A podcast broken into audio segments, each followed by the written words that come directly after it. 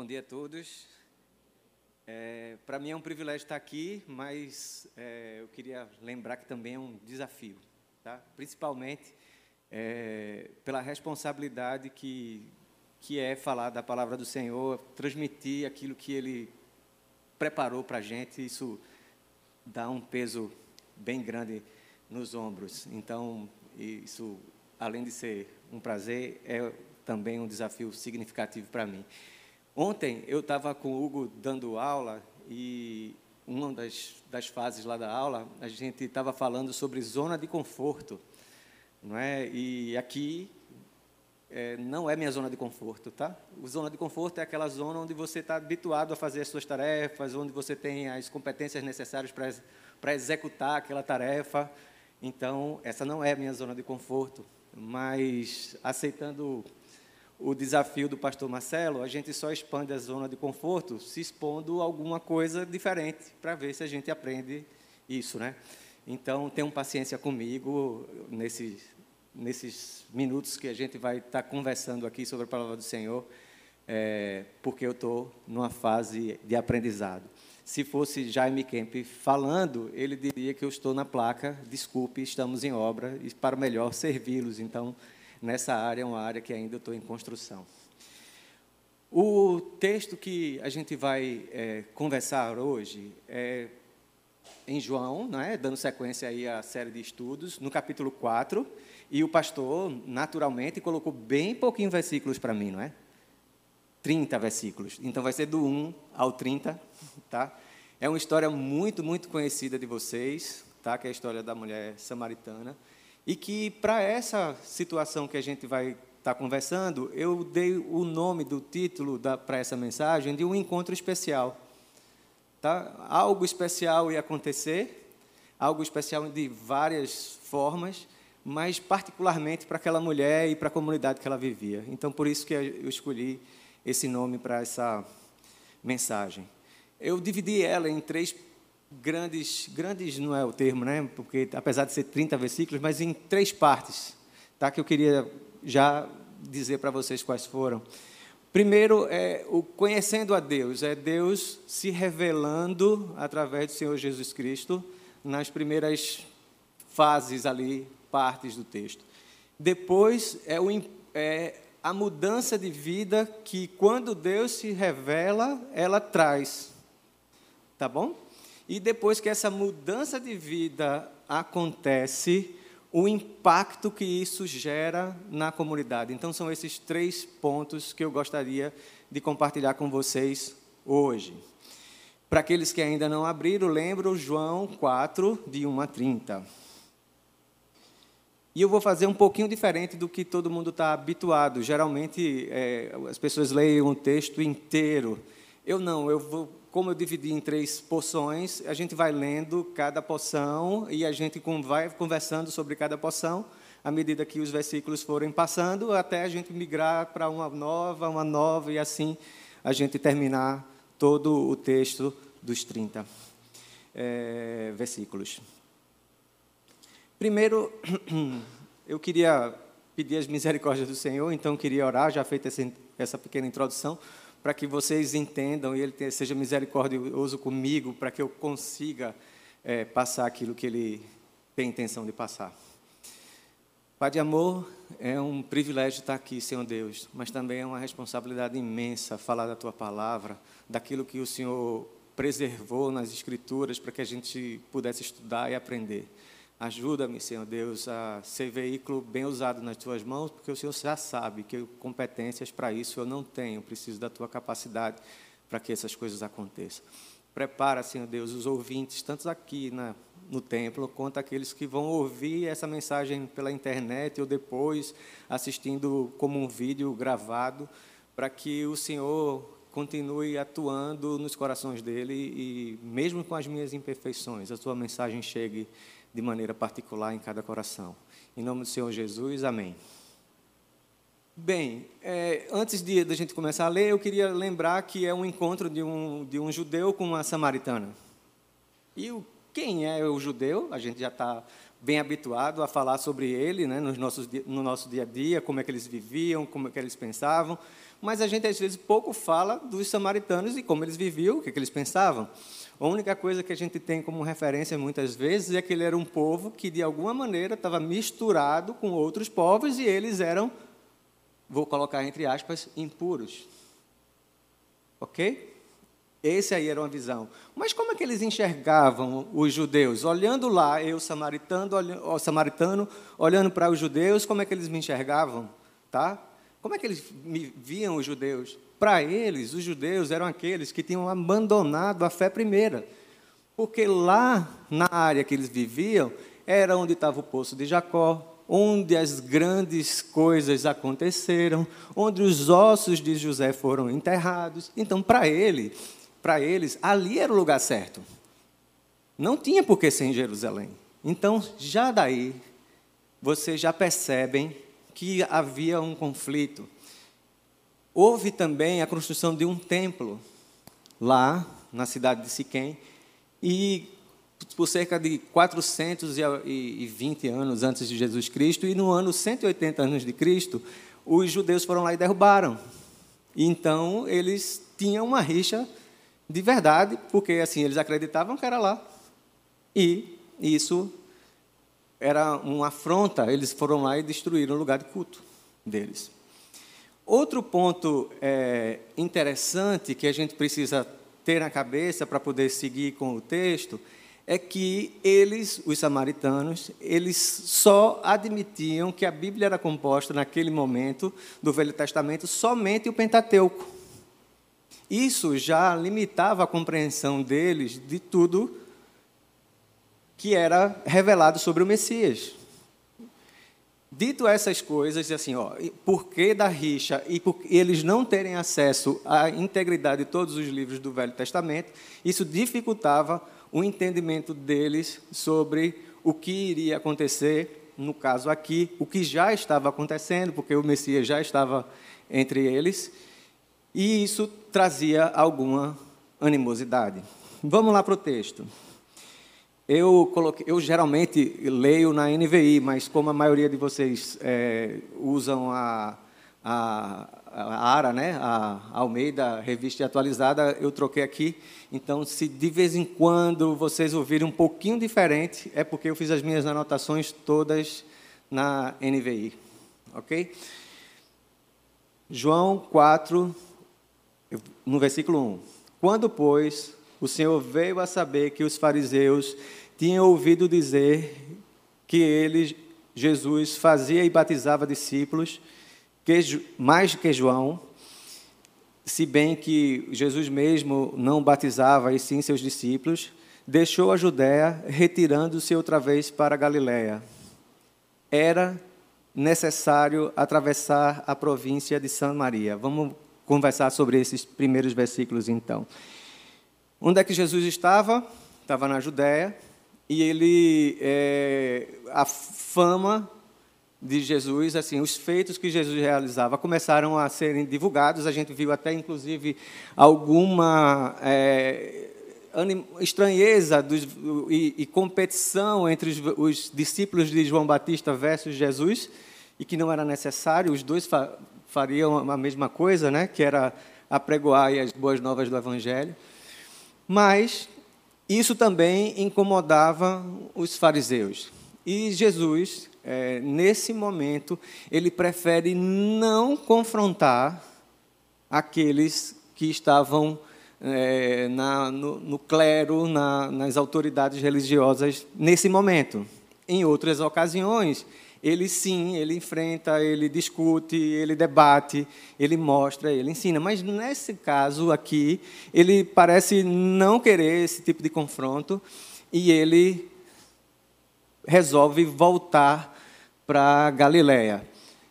Só no mapa é mais ou menos assim: é, é, a Galiléia está aqui em cima, Samaria e a Judéia. Então, como ele estava na Judéia e do lado direito do mapa tem o Rio Jordão. Como era tradicionalmente que as coisas aconteciam? Para não passar em Samaria, o bom judeu, o que, é que ele fazia? Atravessava o Rio Jordão, caminhava ao largo de Samaria. Quando chegasse na Galiléia, ele atravessava novamente o Rio Jordão para Galiléia e vice-versa. Esse era o caminho tradicional que eles faziam.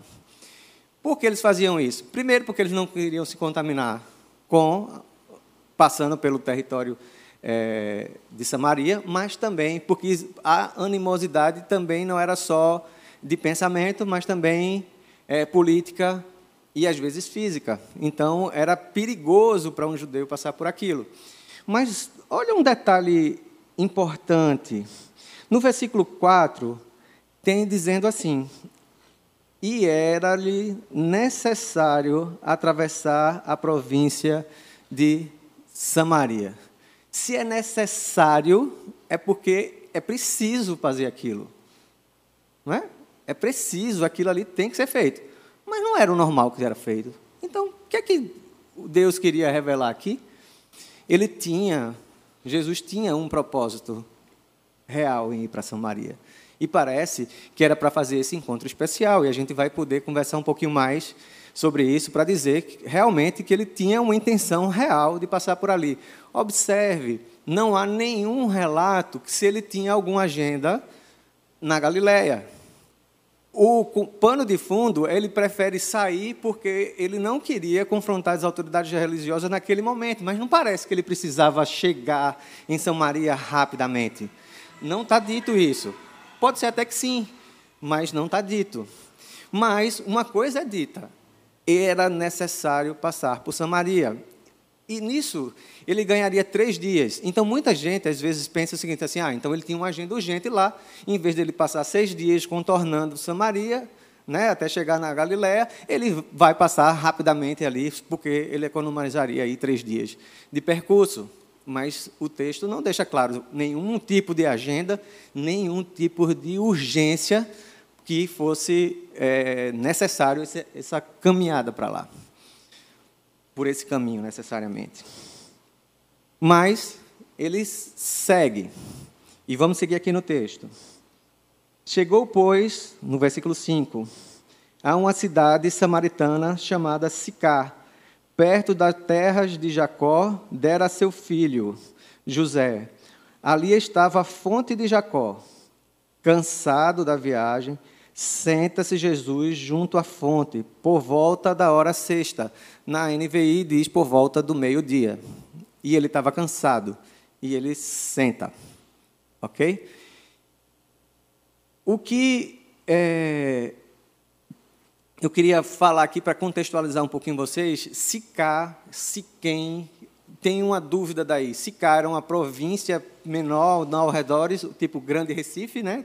aquelas cidadezinhas satélites por volta de Sicar, de, de Siquém, ou era a própria Siquém? Há dúvidas sobre isso, se a, a, ele está falando que Siquém, que é era a grande cidade, era também chamada de Sicar, ou se Sicar era a, uma, um vilarejo por, no entorno de Siquém.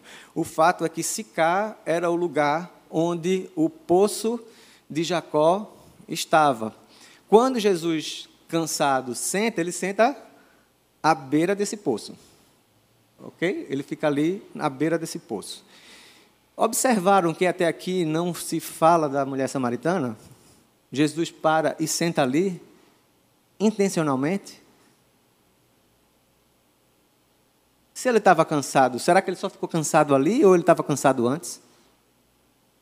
Será que, mesmo cansado, ele não poderia se esforçar um pouco mais e passar da cidade e ficar num lugar mais remoto para que as pessoas não o vissem, já que os samaritanos e os judeus não se davam bem historicamente?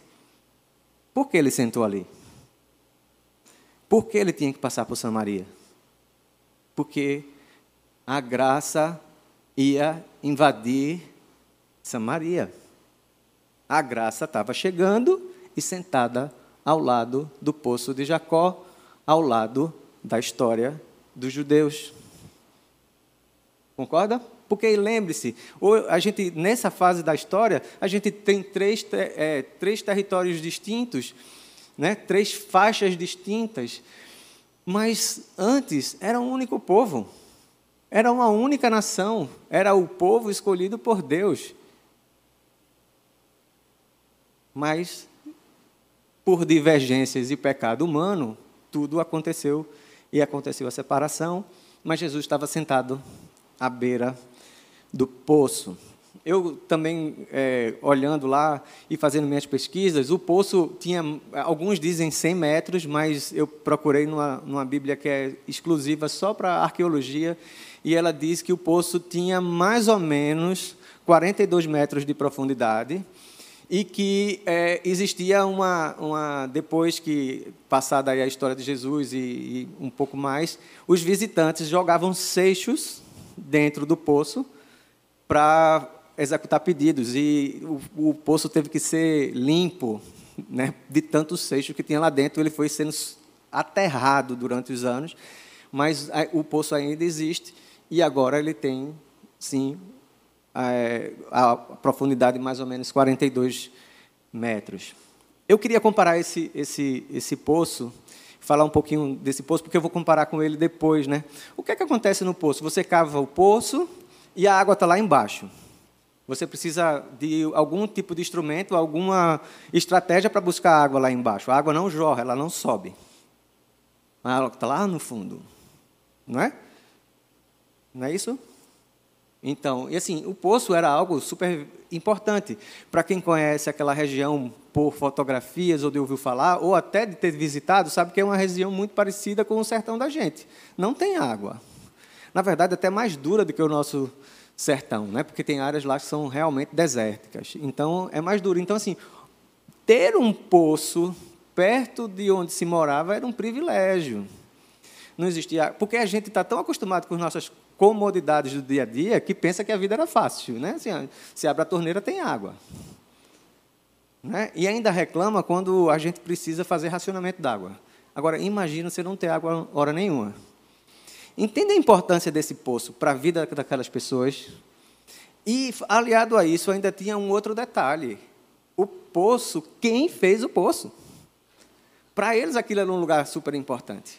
Eu estou fazendo essa referência porque quando a gente vai lendo mais um pouco no texto, fica mais claro isso que a gente está discutindo agora. Tá bom?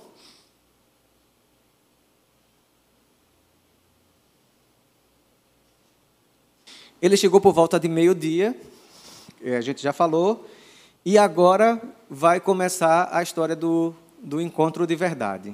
Tá bom? É, Nisto veio uma mulher, versículo 7, nisto veio uma mulher samaritana tirar água.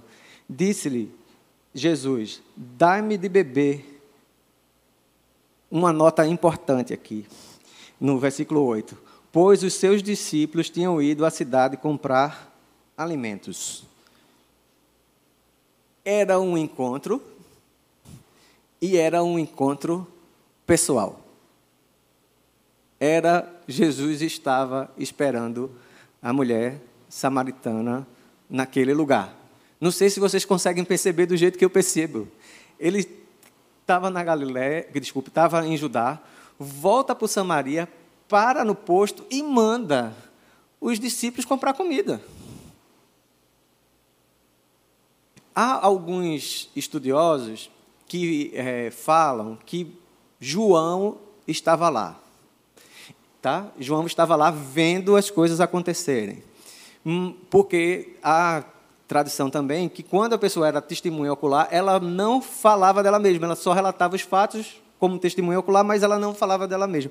Mas muitos outros acreditam que ele não estava lá também, tá? É, são duas correntes diferentes e que manda é, todo mundo comprar comida. Eu acho que essa, na minha visão, essa é uma questão de escolha, eu acho essa visão mais apropriada, porque quando a gente vai ver lá no fim, os discípulos chegam e vão questionar assim, por que essa mulher está aí? Por que ele está conversando com ela? Então parece que, que, que esse assim, é minha visão, eu acho que essa é a visão.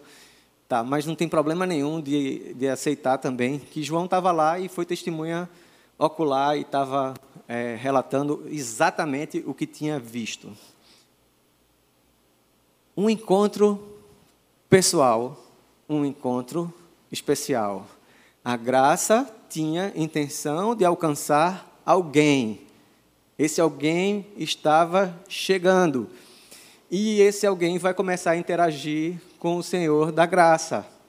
Sendo que ela não sabia quem era o Senhor da graça, ela não sabia como é que a graça estava sendo revelada, ela não sabia nada, ela só sabia das necessidades básicas dela. E qual era a necessidade básica dela? Buscar água, todos os dias, ou várias vezes ao dia, para poder ter água suficiente para ser estocada. Também se fala muito, e eu não quero dar enfoque de jeito nenhum, de jeito nenhum nisso, porque esse, para mim, não é o ponto central do texto, é que alguns dizem que ela estava naquela hora porque não era uma hora que as pessoas iam usualmente ao poço. E com isso, como ela tinha cinco, teve cinco maridos e o atual não era dela, às vezes a gente questiona a, a, a conduta da mulher, mas a gente não está falando sobre essa conduta, a gente está falando da graça chegando de maneira particular a uma pessoa. Tá? A gente está falando disso. Mas uma coisa é, que a gente também tem que lembrar é que em, em Êxodo, por exemplo, 2, de 15 a 17, Moisés ajuda um grupo de mulheres que porque ela vai, vai dar água aos animais e, as e, os homens querem tirar elas de lá para que eles sejam atendidos primeiro. Ele vai lá e toma a frente e diz assim: não, elas, elas vão, vão beber. Sabe que hora era? Curiosamente também era meio-dia. Era meio-dia também. Então, assim, o que, é que aconteceu para que ela estivesse lá de meio-dia? O cântaro furou? Ela bateu e derrubou a água?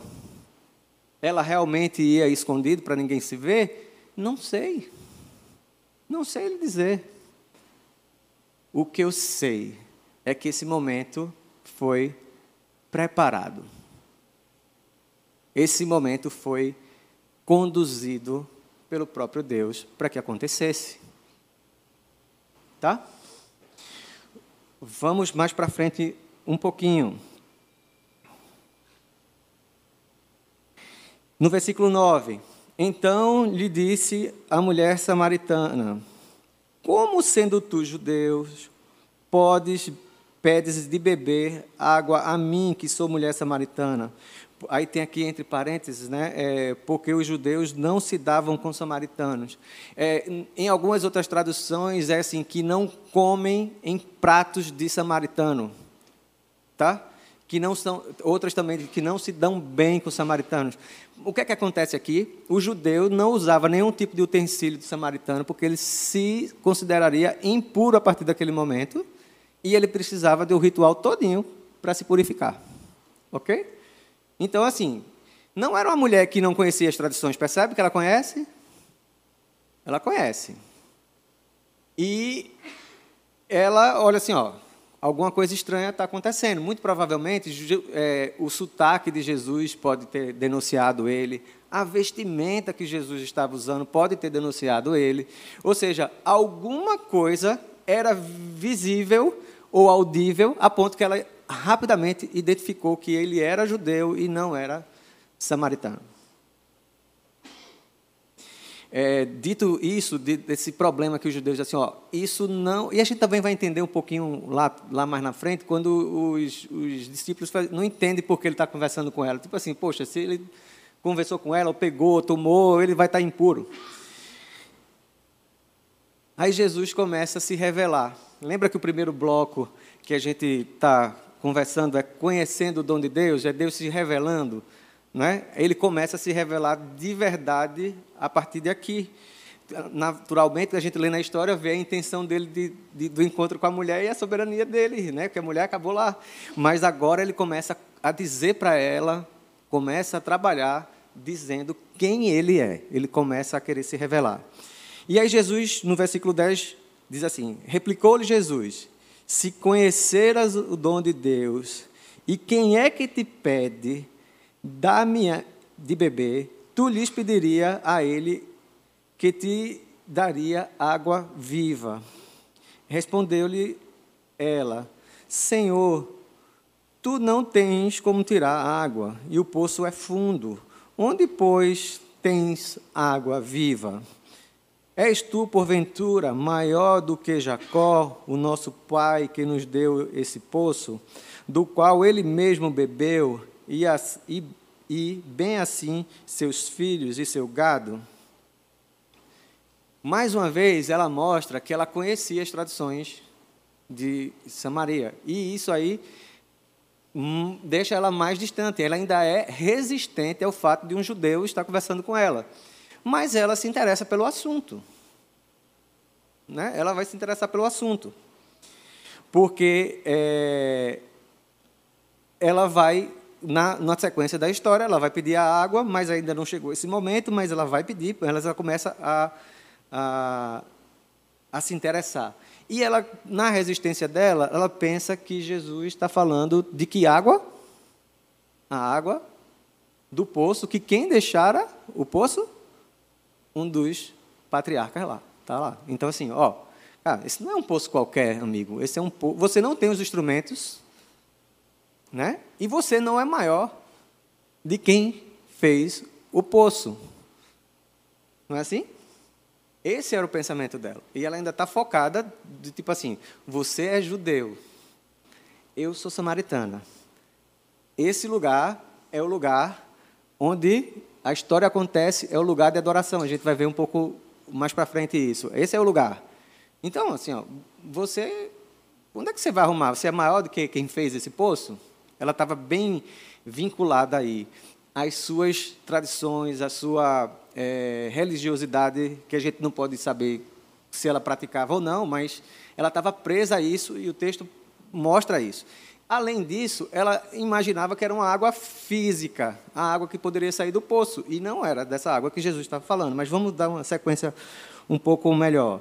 Afirmou-lhe Jesus: quem beber desta água, ele começa a diferenciar a água que ele está falando, e na verdade ele começa a se mostrar, né, mais ainda, que assim, ó, quem beber desta água tornará a ter sede. Aquele, porém, que beber da água que eu lhe der, nunca mais terá sede. Pelo contrário, a água que eu lhe der será nele uma fonte a jorrar para a vida eterna.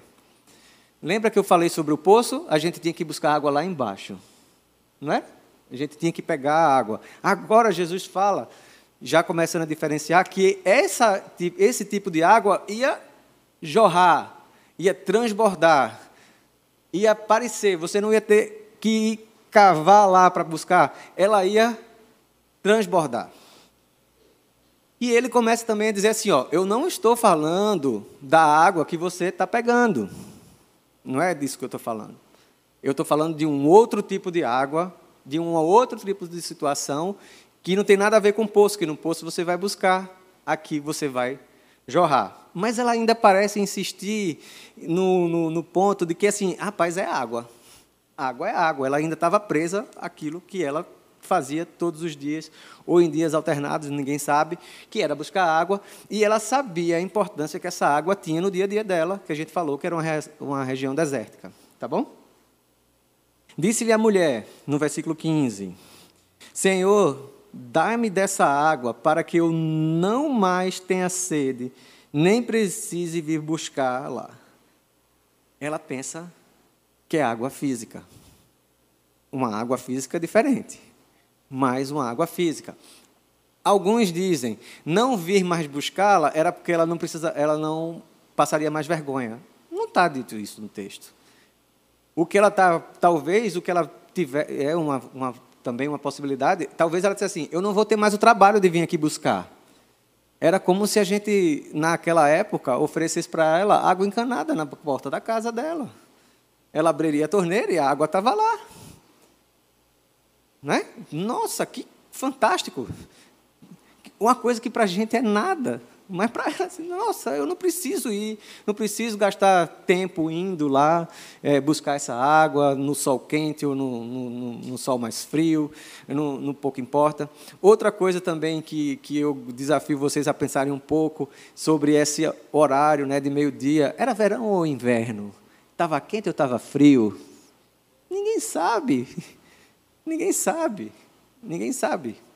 Tá? Então, assim, o fato é que, assim, devia ter dificuldade no frio, para ir buscar água, e no calor mais ainda, né? No calor mais ainda. Então, ela queria que a água, que ela não tivesse mais sede. O fato é esse, ó, se o senhor me der essa água daí, ó, legal, não vou precisar mais, mais buscar aqui. É, Aí Jesus pega e vai tratar. Lembra que eu encontro pessoal? Jesus vai tratar agora de um outro ponto e a gente vai começar o segundo bloco. Até aqui a gente falou de Jesus começando a se revelar, a gente fez uma contextualização histórica mais ou menos do que aconteceu, e agora até aí ele já vai se revelar, naturalmente ainda ele vai mostrar quem é de fato, mas ele já faz toda a introdução aqui, mas ele vai tratar um problema na mulher, que eu chamo aqui que é a mudança de vida. Não há encontro verdadeiro com o Senhor Jesus Cristo que não implique em mudança de vida, que não mude sua história, suas atitudes, a forma de você agir. Muda. E Jesus confronta ela. E também Jesus parece ter a intenção de dizer assim: ó, ela ainda está pensando que é água. E eu estou falando de mim. Então eu vou mostrar para ela que eu sei muito mais do que ela imagina, porque eu sou o Messias. Ela ainda vai dizer isso, mas eu sou o Messias. Tá? E ele pega e faz assim, repentinamente, ele muda de assunto. Repentina, inclusive, vem uma sequência e ele pergunta, assim, né? Jesus disse-lhe: Vai, chama teu marido e vem cá. Que pergunta é essa? O que é que isso tem a ver com um poço com a água? Com água que jorrava? Ele faz uma pergunta completamente diferente. Lembra que a mulher não sabia quem ele era? Quando a gente está lendo o texto, a gente sabe que Jesus está tratando algo que precisava ser tratado na vida da mulher, mas ela não sabe. Então, para ela, fez, por que ele está perguntando isso? O que é que isso tem a ver? Aí ela, ah, ao que lhe respondeu a mulher, não tenho marido.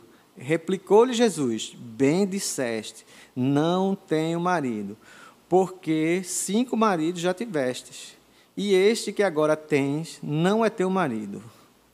Isto disseste com verdade. Jesus conhecia a mulher? A mulher conhecia Jesus? Não. Era a primeira interação deles? Era. Jesus já disse que ele estava ali para oferecer algo diferente para ela, que não era aquela água que ela estava ali. Estava sendo construído isso.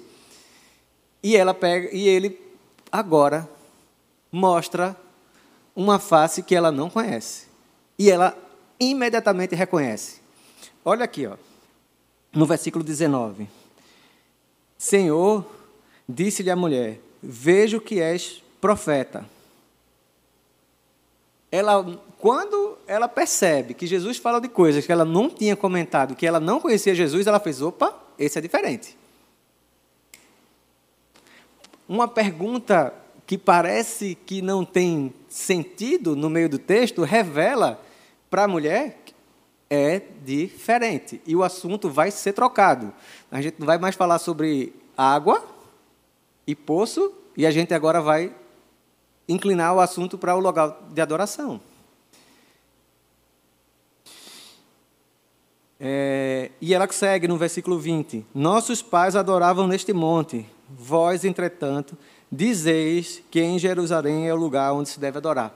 Ela volta a estar agarrada com as tradições, agarrada com o que ela entendia que era certo, que era adorar em Samaria. Está vendo? Ela fez assim: ó, o senhor está dizendo que adora lá. Ela já reconheceu que ele é profeta. E como ele reconheceu que era profeta, ela fez assim: ó, mas você diz que é, é para adorar lá e eu digo que é para adorar aqui. Aí é, Jesus é, diz quem ele é, tá? É, é muito bonito. Mulher, podes crer, é, crer-me que a hora vem quando nem neste monte, nem em Jerusalém adorarás o Pai. Vós adorarás o que é, vós adorais o que não conheceis. Nós adoramos o que conhecemos, porque a salvação vem dos judeus. Ou seja, Jesus mostra para ela de onde é que vem a salvação. Os samaritanos também esperavam o Messias, tá? Do mesmo jeito que os judeus esperavam. Esperava, sim, o Messias. E ele diz de onde que o Messias vem. Né? Ele fala, assim, ó, porque a salvação vem dos judeus. Jesus era o judeu que estava na frente dela. Olha as coisas começando a funilar para dizer assim, ó, olha, sou eu. O Messias sou eu. vai chegar aqui, né? Mas vem a hora, e já chegou, porque ele já estava ali na frente dela, que os verdadeiros adoradores adorarão ao Pai em espírito e em verdade, porque são estes o que o Pai procura para seus adoradores. Deus é espírito e importa que os seus adoradores o adorem em espírito e em verdade. Jesus derruba dois argumentos. O argumento que era para adorar em Jerusalém e o argumento que era para adorar no Monte Siquém. Jerezi, né? desculpe, lá na cidade de Siquém. Acabou. Não era aqui nem lá. Mas é aqueles que adoram o Espírito em verdade. Pouco importa onde esteja. E eu acho isso aqui muito legal. Outra barreira começa a ser é, destruída. Qual é a barreira? A salvação é para quem? Para os judeus. Os discípulos eram o quê? Judeus. E ele está dizendo para elas, como judeu, não é aqui nem lá. Não é aqui nem lá. A salvação é para todos que forem alcançados, alcançados pela graça do Senhor. Pouco importa se é preto ou amarelo, ou branco ou mulato, se mora no Brasil ou na Austrália, em Jerusalém ou em Paris. Pouco importa. E que bom que esse encontro aconteceu, porque não foi outra pessoa, senão o próprio Jesus, no lugar hostil, onde não se dava bem, e ele mesmo, em pessoa, foi pregar boa nova. Ele mesmo. Não mandou ninguém, não. Foi ele que estava lá. O próprio Messias dá o exemplo para a gente.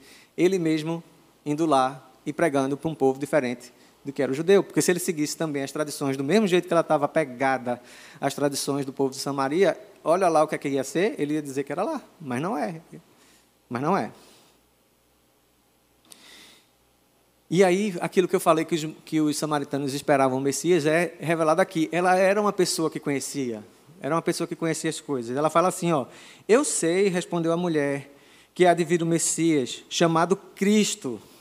Quando ele vier, nos anunciará todas as coisas. E na versão NVI, ele nos responderá todas as perguntas, ou todas as questões.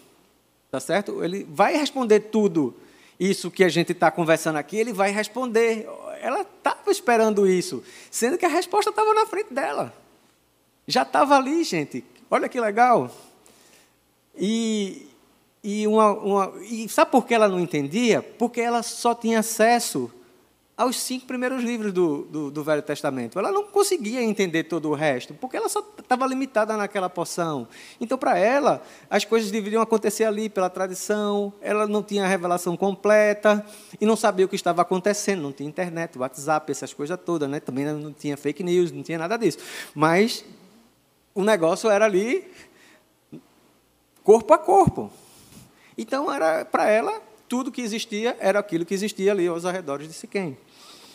Mas ela sabia que o Messias viria. Ela só não sabia, até agora, que o Messias estava na frente dela. Ela só não sabia isso. Aí, é, disse-lhe Jesus: Eu o sou, eu quem falo contigo. Arrepia.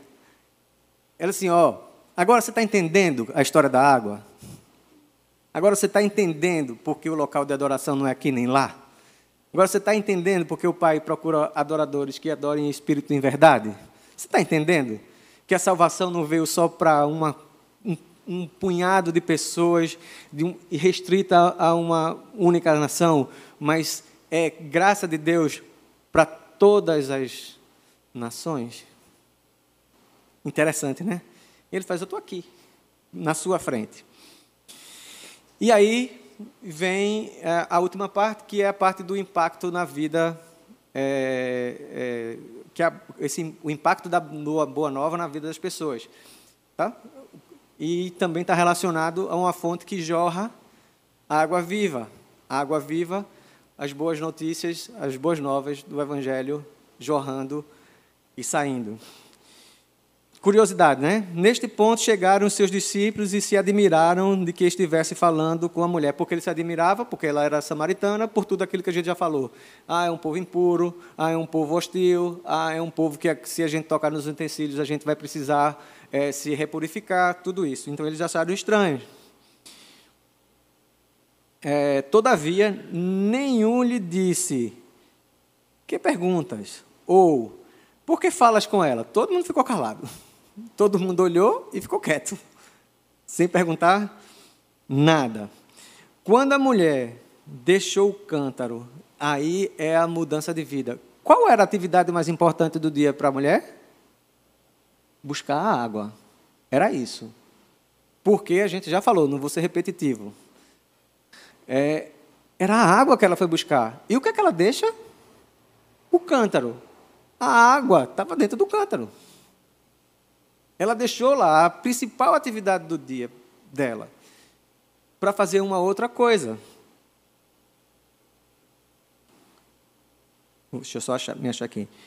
Ah, chegaram os discípulos, todavia nenhum deles lhe perguntou nada. Quando a mulher deixou o seu cântaro, foi à cidade e disse àqueles homens: Vinde comigo e vede um homem que me disse tudo quanto tenho feito. Será este, porventura, o Cristo, e aqui tem uma interrogação e uma exclamação. É uma pergunta ou uma afirmação?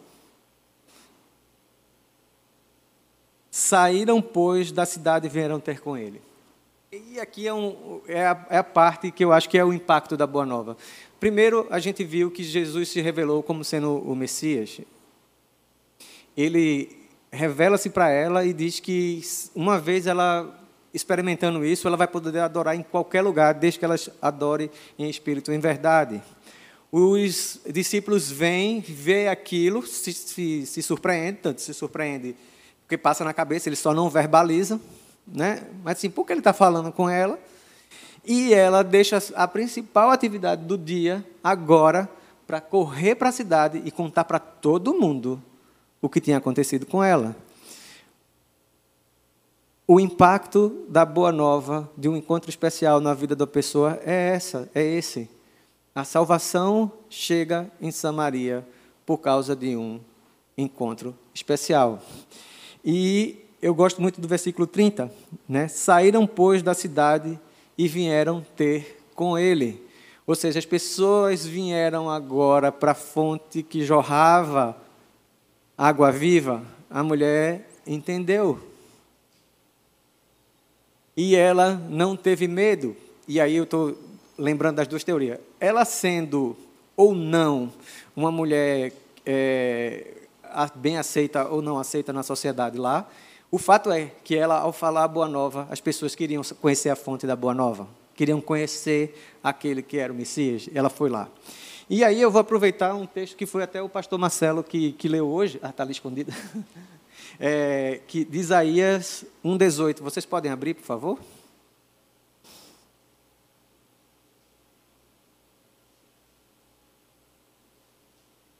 Se puderem ler. Quer dizer, primeiro se acharam, né? É,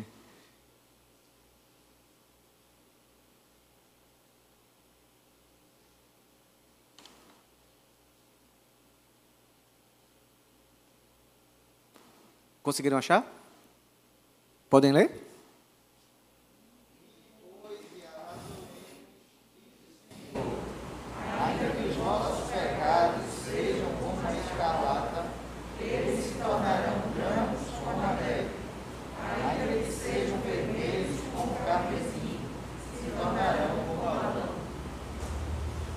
Eu acho que acho que foi por acaso, eu não sabia que ele ia colocar isso, mas quando eu ouvi ele falando, eu digo, cara, é exatamente o que eu queria, é a conclusão do que eu quero dizer.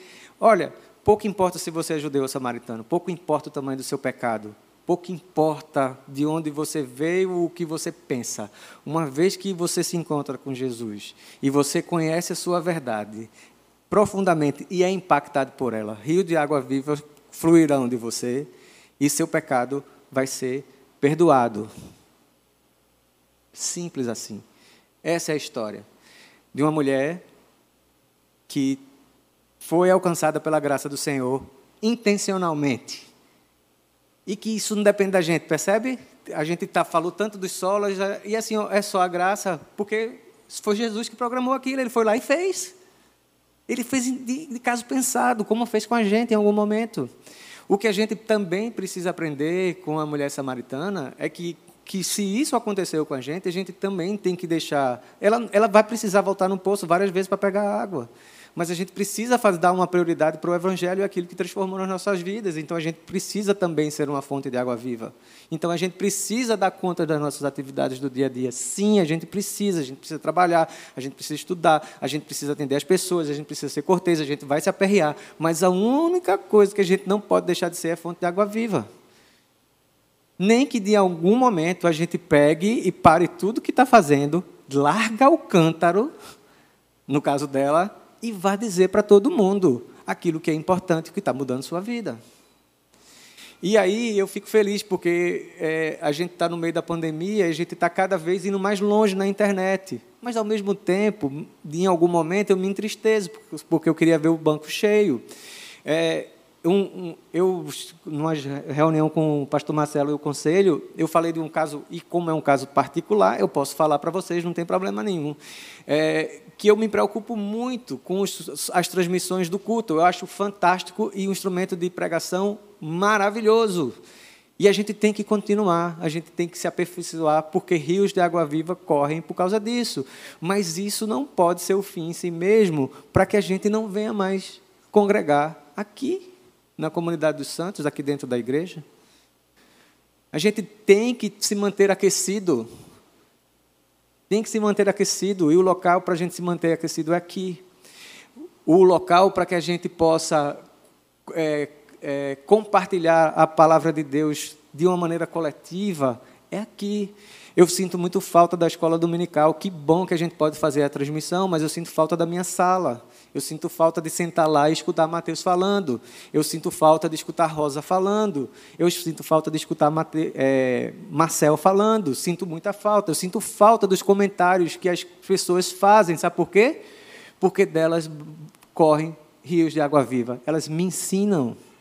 Elas me fazem refletir.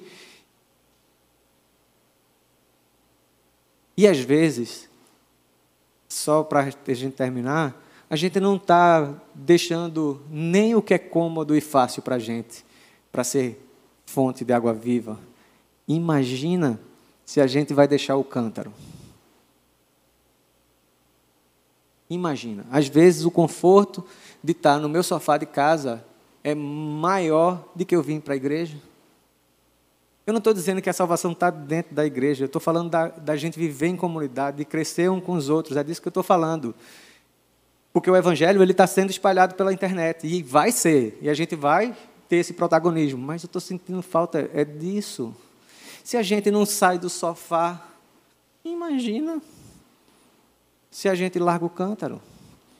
Curiosamente, em algumas oportunidades, nesses últimos feriados que passaram, é, é, a gente assiste os, os, cultos sempre, é uma atividade tipo assim, ó, eu estou na igreja, Tá? Ok? Então eu estou na igreja, liga a televisão e eu estou na igreja. Eu estou na igreja, não adianta, não vai, eu estou na igreja. A gente já liga, pode estar assistindo. Eu gosto de futebol americano por causa dos meninos, né? Aí é, eu, eu desligo e vou assistir o culto tal. Mas sabe o que me incomodou e eu, eu foi essa preocupação que eu levei para o pastor? É assim, cara, tá aqui está todo mundo no feriado, pode ouvir o culto e sabe o que aconteceu? Só ficou a minha família. Todo mundo levantou e saiu. Eu digo, será que isso só acontece comigo? Será que essa pandemia está é, tá afetando coisas importantes na vida da gente? Ou, ou só afetou dinheiro, emprego e vi, ou afetou algo mais? Essa é uma preocupação que eu tenho, tá? Uma preocupação real que a gente precisa ser fonte de água viva e a mulher entendeu, deixou seu cântaro, deixou aquilo que era atividade do dia dela para contar para todo mundo o que estava acontecendo. Pouco importa se estava frio ou quente. O que era, o fato é que era hora, era meio-dia, né, para aqueles que acreditavam que estava quente. Era meio-dia, ela conversou com Jesus, a gente não sabe que horas ela saiu de lá. né? Vamos lá imaginar que ela tenha saído ali uma hora da tarde, uma e meia, que ela tenha chegado na cidade que volta é três, a hora nona, a pior hora lá do negócio, é a pior, mais quente de todas. A gente estava todo mundo lá. E a gente não sai do sofá. A gente não sai do sofá. Complicado. então, vai aqui meu apelo carinhoso, gente. Vem para cá, vem para cá. Vamos mostrar que isso aqui, viver em comunidade cristã, é importante.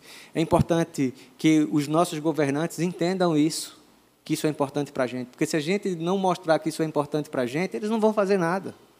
Eles vão deixar do jeito que está. Mas na hora que eles perceberem que a gente está aqui, que a gente está cultuando, que a gente quer voltar às nossas atividades, que a gente quer ser fonte de água viva, não um poço lá embaixo, em que as pessoas têm que ir lá procurar água, mas a gente quer estar daqui falando para o mundo. Quando eles perceberem isso, talvez mude alguma coisa. Talvez mude alguma coisa.